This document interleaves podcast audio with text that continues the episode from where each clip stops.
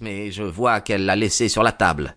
Je la pris et lus Monsieur Victor Atherley, ingénieur hydraulicien, 16A Victoria Street, troisième étage. Je regrette de vous avoir fait attendre, dis-je en m'asseyant. Vous venez de faire un voyage de nuit, occupation plutôt monotone, n'est-ce pas? Oh, je ne peux pourtant pas dire que ma nuit ait été monotone, répondit-il en riant d'un rire nerveux qui le convulsait tout entier. Voulant arrêter une crise que je voyais venir, non, non, doucement, criai-je, calmez-vous. Et je lui préparai un verre d'eau. Mais tout fut inutile. Je ne pus enrayer une violente attaque de nerfs, une de ces attaques que les natures les plus énergiques peuvent subir après une grande émotion. Enfin, il se calma, mais resta épuisé et un peu honteux. Excusez-moi, dit-il haletant. Mais pas du tout, buvez. Je mis quelques gouttes de cognac dans de l'eau, et je vis aussitôt revenir un peu de couleur à ses joues exsangues.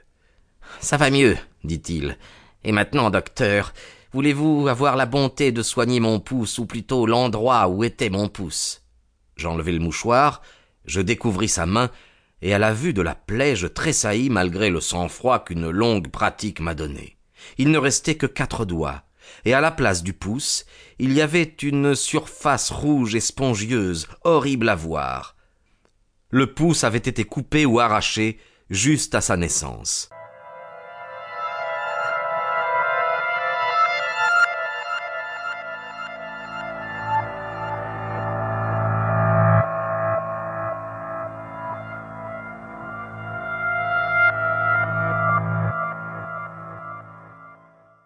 Dieu, m'écriai-je, c'est une horrible blessure. Vous devez avoir beaucoup saigné. Oui, beaucoup. Je me suis même évanoui sur le coup et je crois que je suis resté assez longtemps sans connaissance. Quand je suis revenu à moi, je saignais toujours. Alors j'ai attaché mon mouchoir très serré autour de mon poignet et je l'ai assujetti avec une épingle. Ah, parfait. Vous mériteriez d'être chirurgien. J'ai appris cela au cours de mes études d'ingénieur. Cela rentre dans ma spécialité. Cette blessure a dû être faite par un instrument très lourd et très tranchant, dis-je après avoir examiné la plaie. Oui, par un instrument ressemblant à un couperet. Un accident, je pense. Non, pas du tout. Quoi? Un attentat? Précisément. Mais c'est affreux.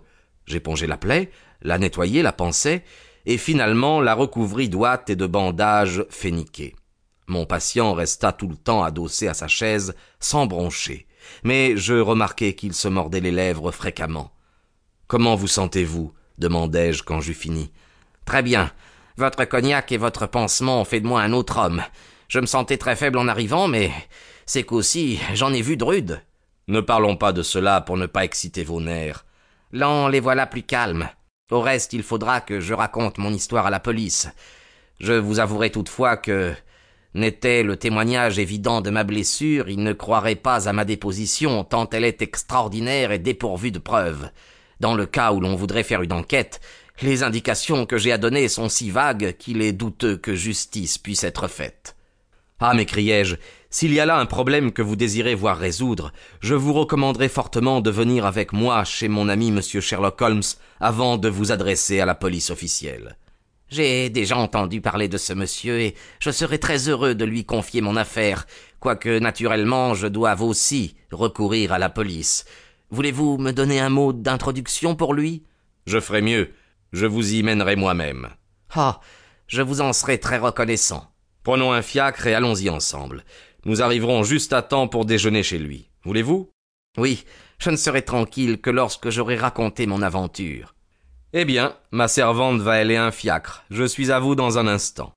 Je montai chez moi, expliquai brièvement l'affaire à ma femme, et cinq minutes après j'étais dans un cab roulant avec mon nouveau client vers Baker Street.